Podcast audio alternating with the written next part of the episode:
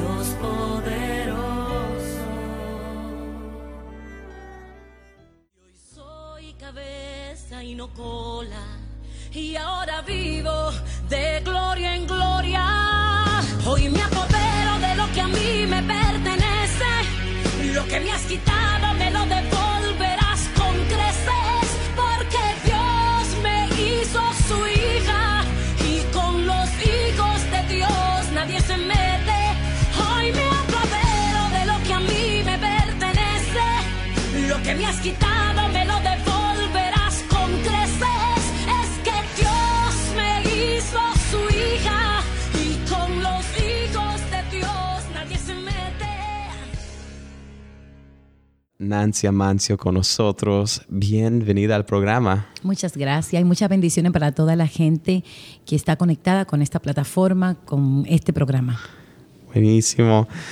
Aquí en el programa hay gente que anda haciendo grandes cosas para el reino de Dios. Quizás son artistas, ah, son predicadores, hay gente que andan impactando nuestro mundo de diversas formas.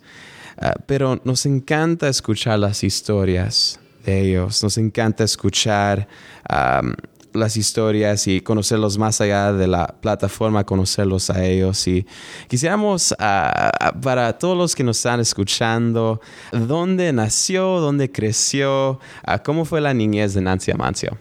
Bueno, yo soy, eh, nací, vivo en la República Dominicana.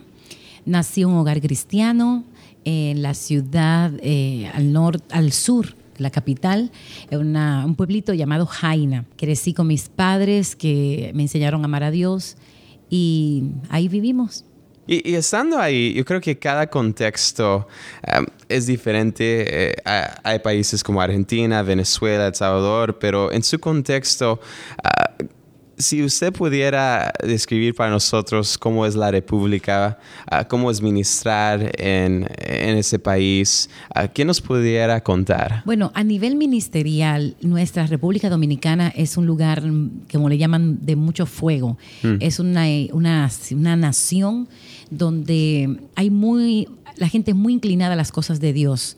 Mm. Aún gente que no son cristianas, que aún no han confesado a Jesucristo como Señor de su vida, eh, cuando desde que están asustados corren a una iglesia, buscan a un cristiano, saben que hay algo con ellos, saben que hay algo, el poder de Dios está ahí. Mm. Es, un, es un país de gente muy creyente. Hay gente que sus creencias son idólatras, eh, creencias hacia otra, eh, eh, otro estilo de, religión, pero en realidad, a forma general, República Dominicana es una nación muy creyente de las cosas de Dios, gente que amamos a Dios, que, que cuando, por ejemplo, por decir algo, hay una amenaza de un huracán categoría 5, todos comienzan a orar y de repente mm. el, huracán, cuando se acerca a nuestra nación, se diluye, se vuelve una tormenta tropical y simplemente hay lluvias por producto de, la oración del pueblo, porque somos así.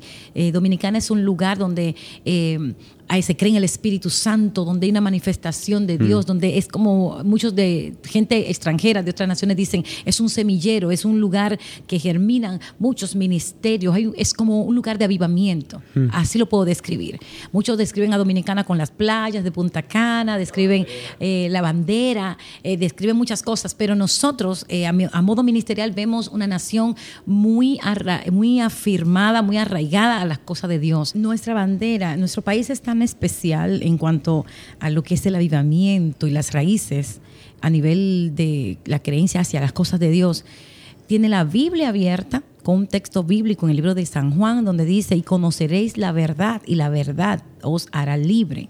O sea, es el único país de todo el globo terráqueo que tiene su Biblia abierta y el texto, o sea, la palabra de Dios ahí. Y yo creo que Dios tiene algo muy especial con República Dominicana. Somos, puedo llamarlo así, no por hacer alarde. Y al decir esto, ¿verdad? Cubró mi nación para que lo que Dios está haciendo no se dañe, no se, no se diluya. Pero somos un país punta de lanza.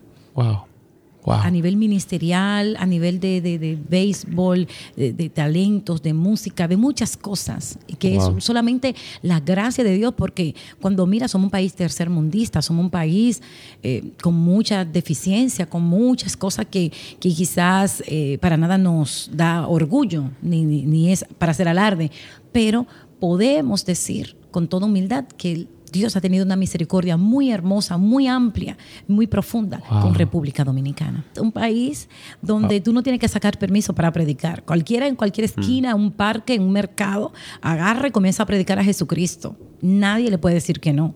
No hay sentencia contra eso, no hay persecución contra eso, gracias a Dios.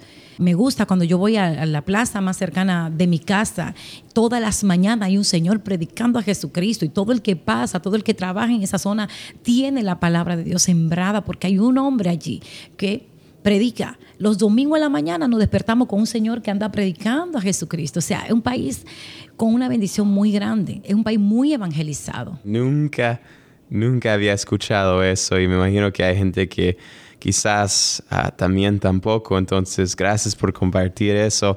Lo que he notado aún ahorita que estaba compartiendo eso y también en escuchar sus canciones es que a usted hay algo que le encanta de declarar, de decretar, de, de, ser alguien. La primera vez que escuché su música, sea Arrebato, alguna de las otras canciones, noté que hay algo diferente con esa canción, hay algo diferente con esa música, es muy profética.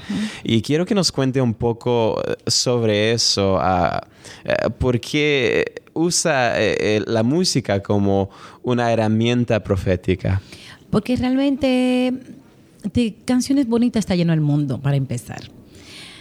Pero cuando uno se pregunta exactamente en qué edifica, qué es qué es la, eh, eh, la solución que hay detrás de esa música. La música es linda, melodía, son tonos, ¿ok? Pero detrás de esa melodía queremos dejar un mensaje, mm. queremos dejar una palabra, un mensaje resumido en tres minutos y medio que dura una canción, cuatro minutos máximo. Entonces, es una herramienta que Dios nos ha entregado. En este caso, a mi esposo le ha dado el don maravilloso de poder escribir esta es la persona encargada de que la gente reciba el mensaje. Yo lo puedo transmitir, pero a quien Dios le dio la visión, a quien Dios le dio el embarazo espiritual de eso que cantamos, fue a mi esposo. Entonces nos damos cuenta que estas alabanzas proféticas de guerra espiritual, de declaración, para muchos, ¿y por qué hay que cantar esto? Pero es lo que mucho del pueblo de Dios necesita, porque de, de pasividad de eso está llena las iglesias, de gente pasiva, de gente conformista, de gente derrotada, de gente que tiene un Dios grande y ni cuenta se están dando, o sea, no saben la, magnitud del Dios al cual dicen que ellos están sirviendo. A través de estas canciones, de, estas, de estos mensajes, la gente que lo escucha y el Espíritu Santo se les revela, le abre los ojos espirituales para despertar a un nuevo estilo de vida espiritual de ah, no, ¿cuál es vida, la vida con la que yo incluso yo misma viví? ¿Quién era Nancy? Nancy era una mujer, una persona que, ay, si Dios mandara a alguien que me hablara, oh, si viniera alguien a orarme, pero yo puedo orar. El Dios de esa persona es mi Dios. El Dios que le habla a aquel me puede también, es mi Dios y me puede hablar a mí. Ahora la pregunta es, ¿yo estoy posicionada en el lugar correcto, con el oído abierto para que Él me hable?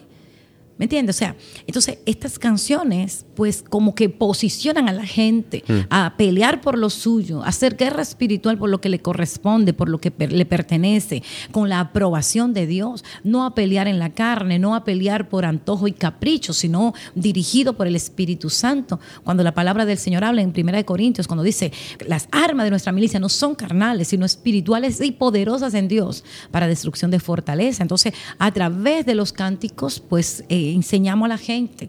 Y son miles de personas que se nos acercan, que nos escriben a nuestros correos, a nuestras redes sociales, diciéndome, y a veces nos encontramos un montón de personas en los pasillos, en los lugares, iglesia, en cualquier parte, nos escriben y nos dejan saber que aprendieron a, guerrear, que aprendieron a tener victoria, que Dios los sacó de una situación que era literalmente para muerte a través del mensaje que proyectamos, eh, a través de lo que es la guerra espiritual y lo profético.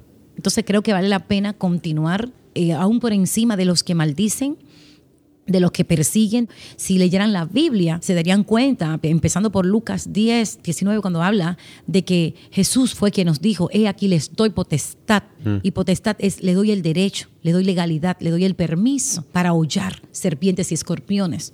Y nada les dañará. Entonces estamos hablando de Satanás y sus demonios, serpientes, escorpiones, hablando de Satanás y su demonio. Y Jesús mismo diciendo, yo yo vi a Satanás caer como un rayo. O sea, mm. Satanás está vencido y por lo tanto le doy el permiso para que vayan a, piso, a pisarlo, a someterlo. Mm. Pero la gente cuando lee eso, lo leen por recitarlo, pero no se le ha revelado. Entonces, a través de nuestros cánticos, lo conducimos hasta ahí. Y hablando, escuchando, nos pudiera contar una o dos historias, digamos, de gente que fue impactada por estas canciones un montón de, de, de, de testimonio de gente. Por ejemplo, tengo el caso, me gusta cuando un hombre se me acerca y me cuenta su testimonio.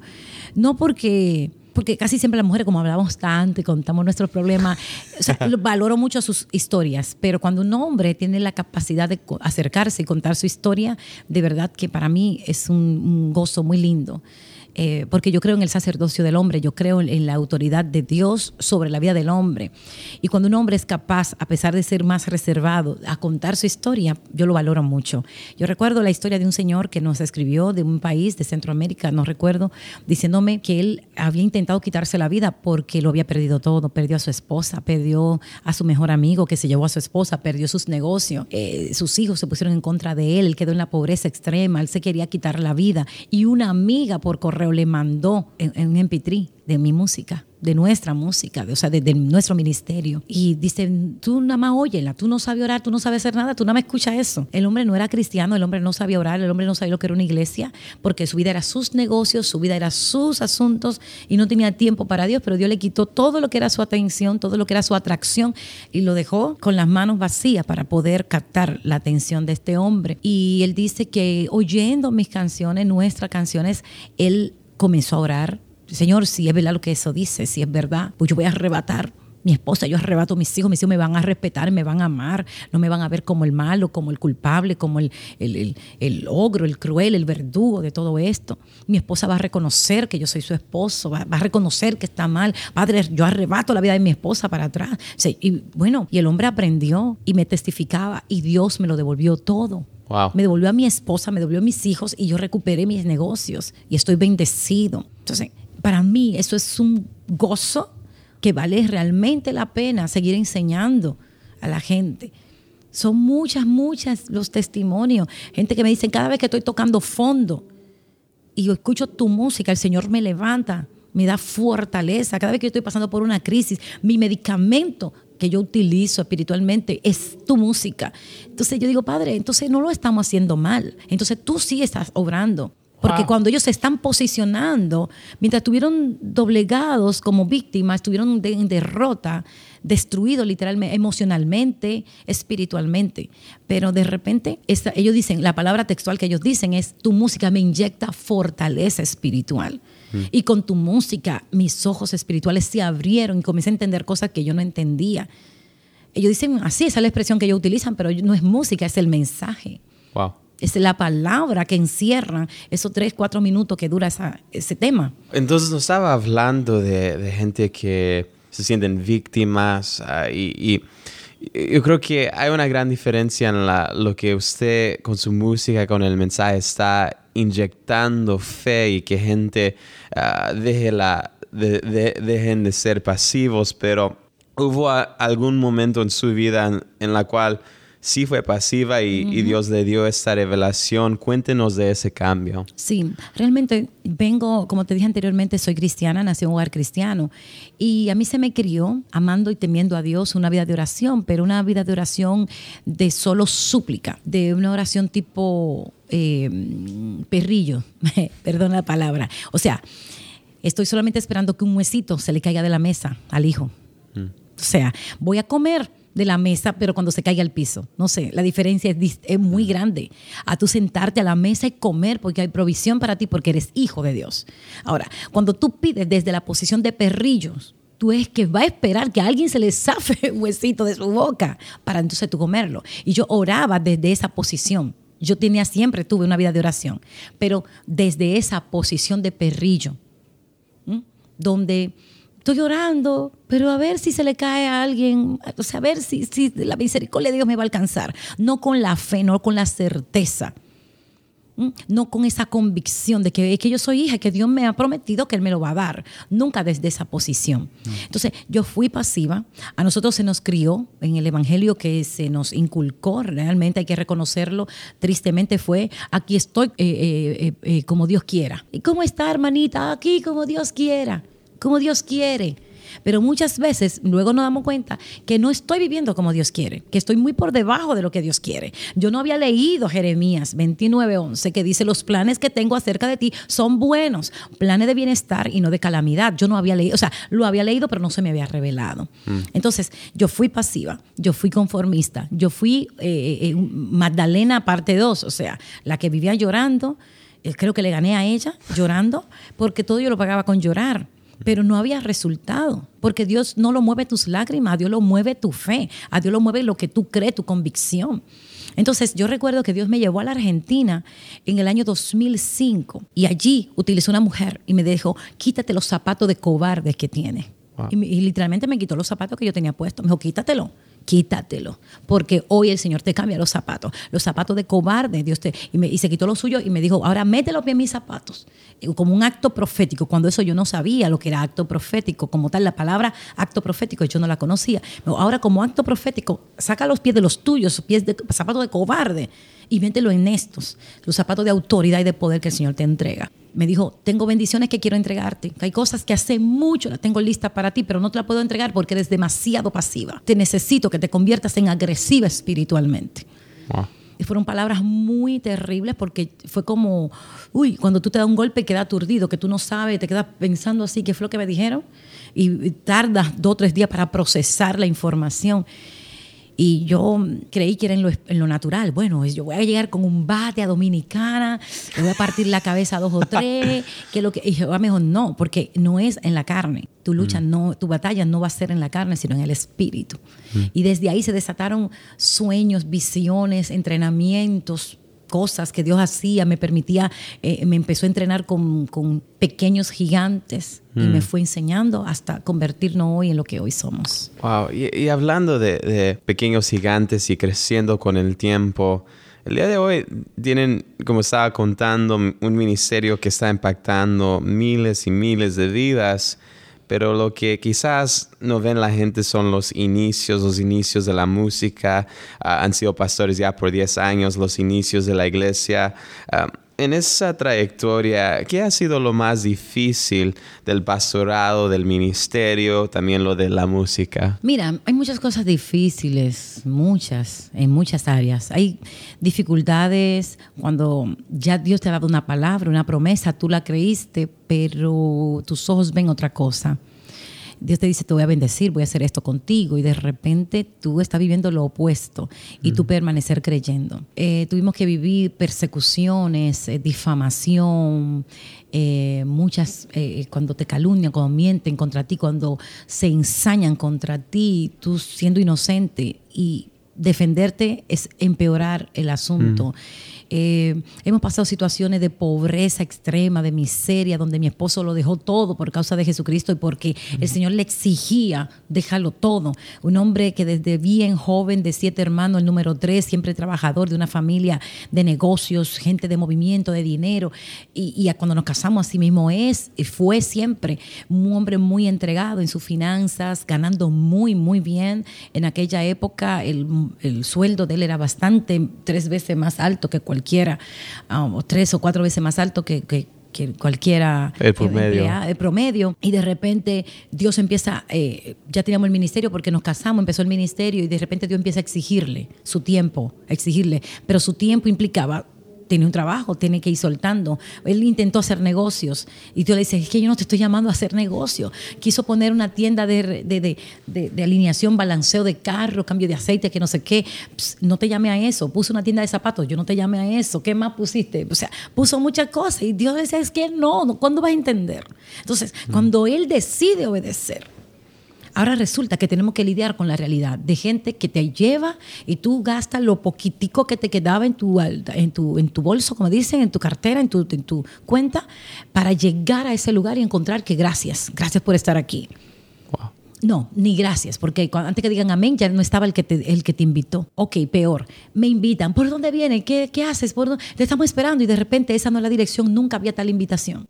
O sea, y tener que pasar por toda esa clase de insultos y trasladarnos de una ciudad a otra, dos horas, tres horas de, ca- de carretera, bajo lluvia, de donde vivíamos, que era Jaina, hasta a Villa Altagracia, y encontrar de que no, eh, estamos buscando a fulano de tal, eh, yo soy Nancy, que me dijeron que el culto juvenil, dice, hoy es culto juvenil, pero aquí no están esperando a Nancy. Sí, el líder juvenil que se llama fulano de tal, fulano de tal, aquí no se llama, aquí no hay, el líder juvenil es una muchacha. Aquí, no. Y ni decir te pasa, ni buscar al pastor para que se entere que ahí anda una situación de alguien que se hizo pasar por líder de esa iglesia. Y tú estás ahí en la puerta y de ahí devolverte, pero no tenemos gasolina para volvernos para atrás. Que de hecho llegamos con la, con la luz roja diciendo de hello, hello. Entonces, ahora vamos a llegar por fe a devolvernos a casa a las dos horas y media otra vez con las manos vacías, con un problema, y Dios llevarlo a casa. Fueron muchos los um, eh, eh, personas que decían, ay hermanita, préstame, qué lindo tu CD, yo tengo contacto en Estados Unidos, dame uno. Y eso era suficiente para que dupliquen, dupliquen, dupliquen. Y Nancy Amancio y su esposo pasando hambre, literalmente, pasando necesidad económica. Y otros ven- vendiendo tu música. Y alguien luego, años más tarde, te abraza, te besa y me dice, wow, qué bendición tu música. Y yo, ay, amén, gloria a Dios. Mira ese carro que está allá abajo, esa van blanca, tú la ves ahí, esa la compré yo vendiendo tu CD. Y yo, ¿cómo? Y yo en mi casa, pasando toda clase de necesidad, y alguien se compró hasta su carro vendiendo mi música. ¿Cómo es posible? ¿Y quién te vende a ti? Fulano de tal. Uf, entonces vivimos robo, estafa, usurpación, vivimos toda clase de situación que tú te puedas imaginar y estamos aquí. A ver, y la gente cuestiona si Nancy cobra, si Nancy tiene un carro, si Nancy tiene una casa, si Nancy se come un plato de comida en un restaurante, pero nadie sabe de dónde nosotros venimos. De llamar a mi amiga Wendy para que me preste su falda porque me invitaron a una iglesia que ya yo fui la última vez con la faldita que tenía y no podía volver con la misma. De pedirle a mi otra amiga que me prestara zapatos porque mi esposo estaba eh, eh, como hombre sufriendo el, uy, el tener que depender de que alguien te, te dé una ofrenda o se venda un cassette, que en aquella época, cassette. La gente no sabe eso.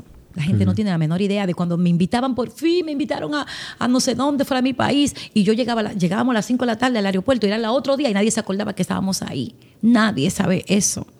La gente no lo sabe. Y nosotros amando a Dios por encima de todo. Te estoy pasando acerques a mí. Te estoy pasando por el fuego para sacar lo mejor de ti.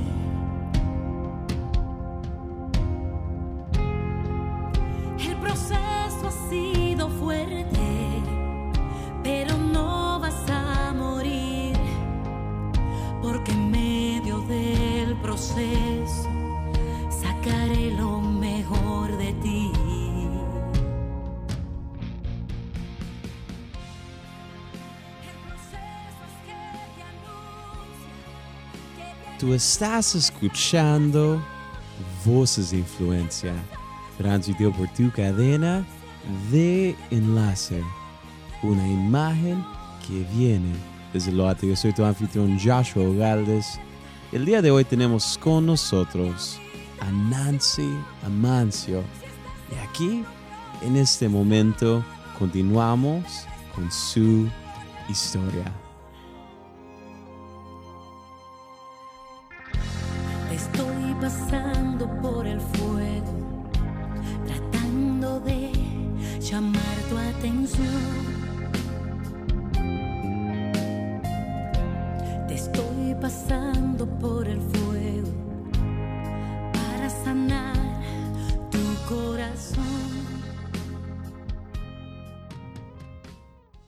Gente que nos está escuchando en todo el mundo y hemos hablado de mucho, pero hay algo que está dentro de su corazón que quisiera compartir con los jóvenes, las mamás, los padres, las familias, la gente que nos está escuchando en este momento. Claro que sí. Eh, cuando uno ama a Dios, se paga el precio.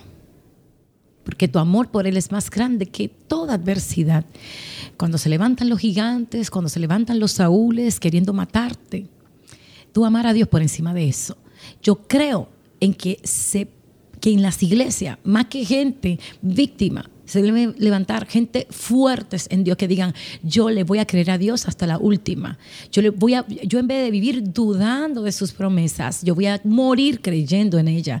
Se necesitan mujeres, hombres, jóvenes que no se contaminen, porque algo que, que Dios al final de todas nuestras pruebas y batallas, eh, de esa primera etapa de nuestra vida, Él nos dijo un día, puse su corazón en balanza los probé, o sea, per- o sea Dios mismo permitió todos estos insultos, todas estas, estas situaciones. Y digo, yo puse su corazón en balanza y me agradó lo que encontré. Yo creo que hay gente que tienen que decirle, Señor, yo voy a pagar el precio para calificar, para la añadidura que tú tengas para nosotros como familia. Aún tú seas madre soltera, aún tú seas la, solterona del barrio, la que nadie le ha puesto su mirada, ni le ha puesto un anillo en su mano. No importa. Que tú digas, Señor, yo voy a vivir toda mi vida creyendo en tus promesas y yo no soy víctima de circunstancias. Todas aquellas cosas que yo pueda estar viviendo, tú estás probando mi corazón y al final tú tendrás que decir que te agrada lo que vas a encontrar en mi corazón. Mm. Hay gente que se le echan a perder a Dios en las manos todo lo que nosotros hemos vivido, que te cuento ahora, es por encima. Si mm. te cuento, amanecemos aquí en lágrimas porque vivimos muchas cosas y no estoy aquí para ganarme eh, la lástima de nadie porque no me interesa, porque ni nosotros no la tuvimos nosotros mismos en la temporada que nos, nos tocó vivir. Pero sí, hemos vivido muchas cosas. Y yo creo en que las personas deben levantarse y decirle, Señor, yo voy a quedarme aquí de pie hasta las últimas consecuencias yo te, di mi corazón, yo te sirvo, ahora tú me vas a guiar hasta Puerto Seguro, tú me vas a guiar hasta que yo tenga mi victoria.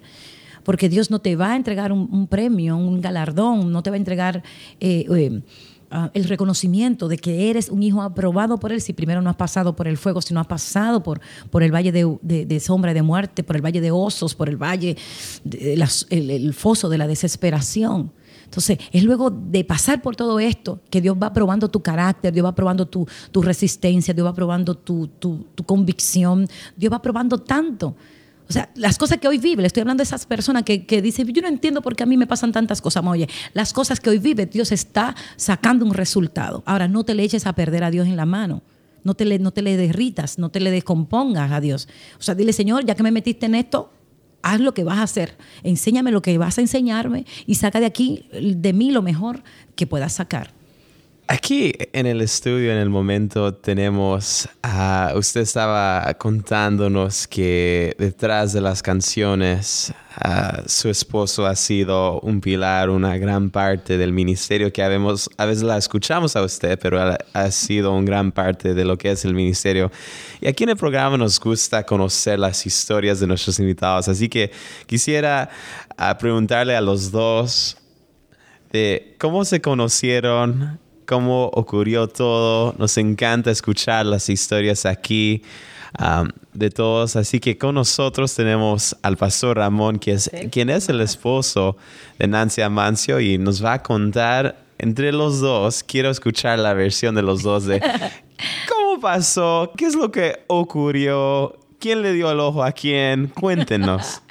bueno, ya como yo he hablado mucho, mi querido esposo tiene la palabra. Gracias, eh, hermano, por invitarme a este poderoso programa. Bueno, ¿quién miró a quién? ¿Cómo se conocieron? Yo creo que nosotros fuimos amigos primeramente. Nos conocimos en la iglesia, en la música. Nancy cantaba y yo era músico.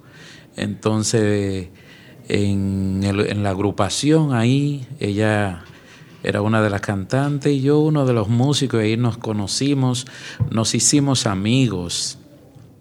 Recuerdo que ella tenía un noviecito, un enamoradito. ¿Quién tenía? Eh, era yo, era yo. ¿Tú tenías una enamorada? Ah, era yo. Yo tenía una enamorada y yo le hablaba a ella de la enamorada que yo tenía y ella también tenía su pretendiente, pero nada que ver. ¿eh? Entonces, ahí yo le hablaba de la situación que yo estaba pasando con la noviecita que tenía. Luego lo que tenía con aquella muchacha terminó y Nancy y yo quedamos siendo amigos y nos buscábamos, hablábamos de muchas cosas, pero nada con segunda intención. Hasta que eh, más adelante eh, recuerdo que eh, éramos amigos desde lo 13 o 14, años. sí. a los 16 años lo, lo cumplimos y salimos a, dar un paseo y yo le di un abrazo y le di un beso. Y en ese beso eh, quedamos... Eh, yo creo que en ese beso, después que te lo di, que te miré, te miré a los ojos. Fue un beso santo. Sí, te, sí, fue santo, sí. Te dije si te quería casar conmigo así, y yo sé que quedaste así como fría, congelada. Como este muchacho me acaba de dar un beso, mi amigo del alma, y ahora me dice que... Sí, porque realmente tuvimos una amistad muy bonita. eh, disfrutamos de una amistad muy sana, eh, de ser amigos, eh, que todo empezó por ser, como él le explicaba, eh, éramos, yo era, eh, yo cantaba, el músico, entonces empezamos a ser parte de una agrupación, ahí nos fuimos haciendo amigos, pero un amigo, ami- amistad solamente de lo concerniente a lo que era la música, pero poco a poco nos hicimos ya amigos fuera de lo que era el, el ambiente de los ensayos y, y a nivel musical. Y yo le contaba mis cosas, él me contaba las suyas y, y- fue como empezar a hacernos falta uno al otro sin darnos cuenta. Él puede decir, yo podemos decir que fuimos una, fue una relación que no tuvo malicia, no tuvo esa, esa, como esas intenciones oscuras que muchas veces las relaciones de ahora, la juventud tiene, como, uy, que se fueron todos y ahora que estamos solos y vamos a aprovechar para hacer y deshacer. Podíamos, era como vernos y eso era lo único que necesitábamos, estar uno al lado del otro, reírnos, hablar, cantar. Él, él siempre ha sido escritor, eh, compositor de música y entonces él me cantaba esas canciones, yo las siempre las disfrutaba, yo me las aprendía, las disfrutábamos. Súper una- romántico. Un, Sí. ambiente lindo, mira- lindo, sin malicia, sin maldad. Y, y mira que yo era mayor que ella. o Sí, sea, cuatro o cinco años mayor, sí, pero, pero- y yo- suficiente quizás para, para Ajá, ella de cosas- 16 y yo die- 19 años y yo tenía motora con licencia y todo. Y yo la montaba en la motora, ¿eh? Y me iba lejísimo. Yo a veces le decía, mi amor, yo le decía, yo le decía, hermanito, hermanito, o sea, allá en Dominicana todos somos manitos. Si somos amigos, ay, manito, préstame esto, manito, ¿cómo tú estás? Es un término que utilizamos los dominicanos. De repente yo decía, ay, manito, yo quiero ir a andar para tal lugar y él me llevaba. Ay, yo quiero comer tal cosa, él me la compraba. Y yo siempre noté en él esa generosidad, ese desprendimiento. Y a veces eran cosas que yo decía como niña, puedo llamarlo así, pero no pendiente a que él me la trajera. El otro día él me sorprendía. Un día yo le pregunté, yo dije, mi amor, yo le dije, manito, tú sabes que yo nunca he comido, yo nunca he comido bistec, le dije yo. ¿Te acuerdas de esa? Yo nunca he comido bistec. Porque yo vengo de una familia muy pobre, que apenas se comía pollo y cuidado cuándo, cada qué tiempo. Y de repente, al otro día, él llegó con una carne que él compró, su mamá, no sé, él sabía cocinar, la preparó y me la llevó teníamos, no sé dónde fue, que había un ensayo, no me acuerdo. Y dijo, mira lo que te traje. Cuando él abre la- una bolsita plástica pequeñita que la destapa, y yo, pero qué olor, ¿qué es esto? Dice que te, te cociné un pedazo de bistec para que lo pruebes y coma bistec. O sea, y así como eso, otras cosas. Y de repente yo decía, pero wow, o sea, era como mi hermano mayor. Yo, o sea, yo le decía a él, tú eres el hermano mayor que yo nunca tuve. Y había una relación muy bonita y que de ahí Dios pues preparó la atmósfera para llevarnos hoy aquí. Nuestra última pregunta que le preguntamos a todos nuestros invitados es, el día de mañana cuando haya dado su último suspiro y el mundo esté recordando a Nancy, ¿qué es lo que usted desea dejar como su legado? Yo quiero que la gente recuerde a una mujer que amó a Dios por encima de todas las cosas. Alguien que no soy perfecta, obviamente no soy perfecta, nada que ver, pero quiero dejar un ejército de personas diciendo yo quiero lo que ella tuvo. Yo quiero personas que quieran tener mi manto. Si a esto se le puede llamar manto. Si lo que Dios nos ha confiado, este ministerio, ser pastora, cantar, eh, activar al pueblo de Dios, se le puede llamar manto, que alguien diga yo quiero eso. Porque que digan, ay, qué lindo fue, qué lindo aquello, eh, no es suficiente. Yo, y con todo respeto, yo me pregunto, ¿quién tiene el manto de Gille, de Gille Ávila? ¿Dónde están los hijos, los nietos, los servidores, los, los que estaban alrededor de él con el manto? O sea, él tenía lo que tenía, luego él ya no está, ¿y quién lo tiene? De, de ellos, hablando de- de- del círculo inmediato. ¿Quién tiene ese manto?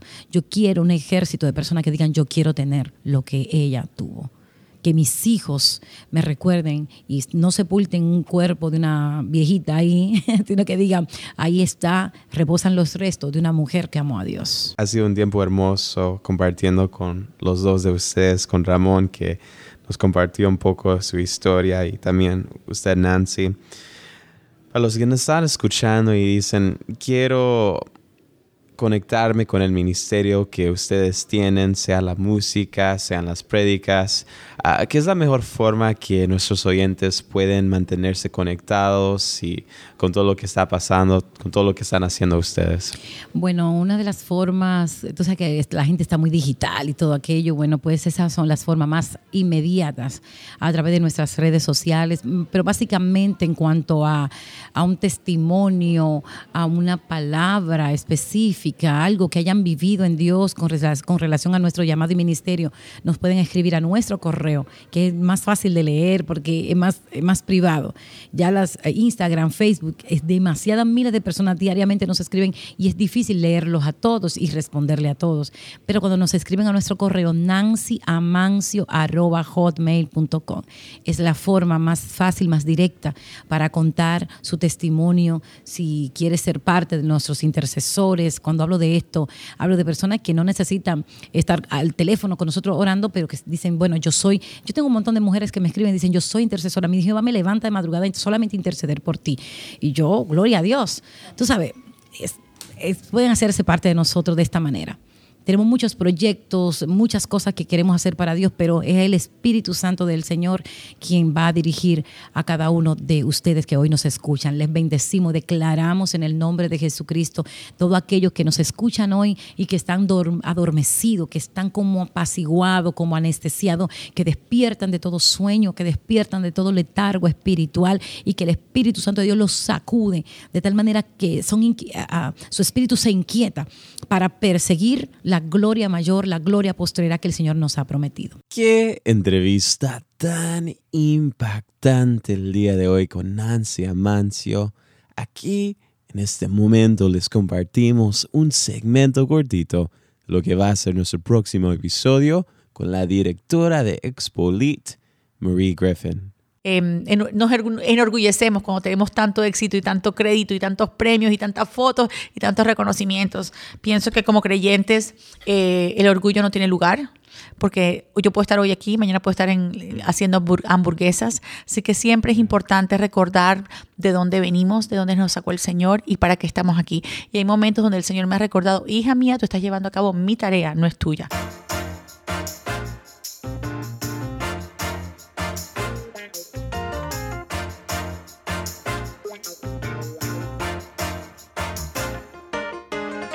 Querido amigo, quisiera tomar este momento para agradecerte a ti por escuchar este programa. Es un gran honor y privilegio acompañarte cada semana.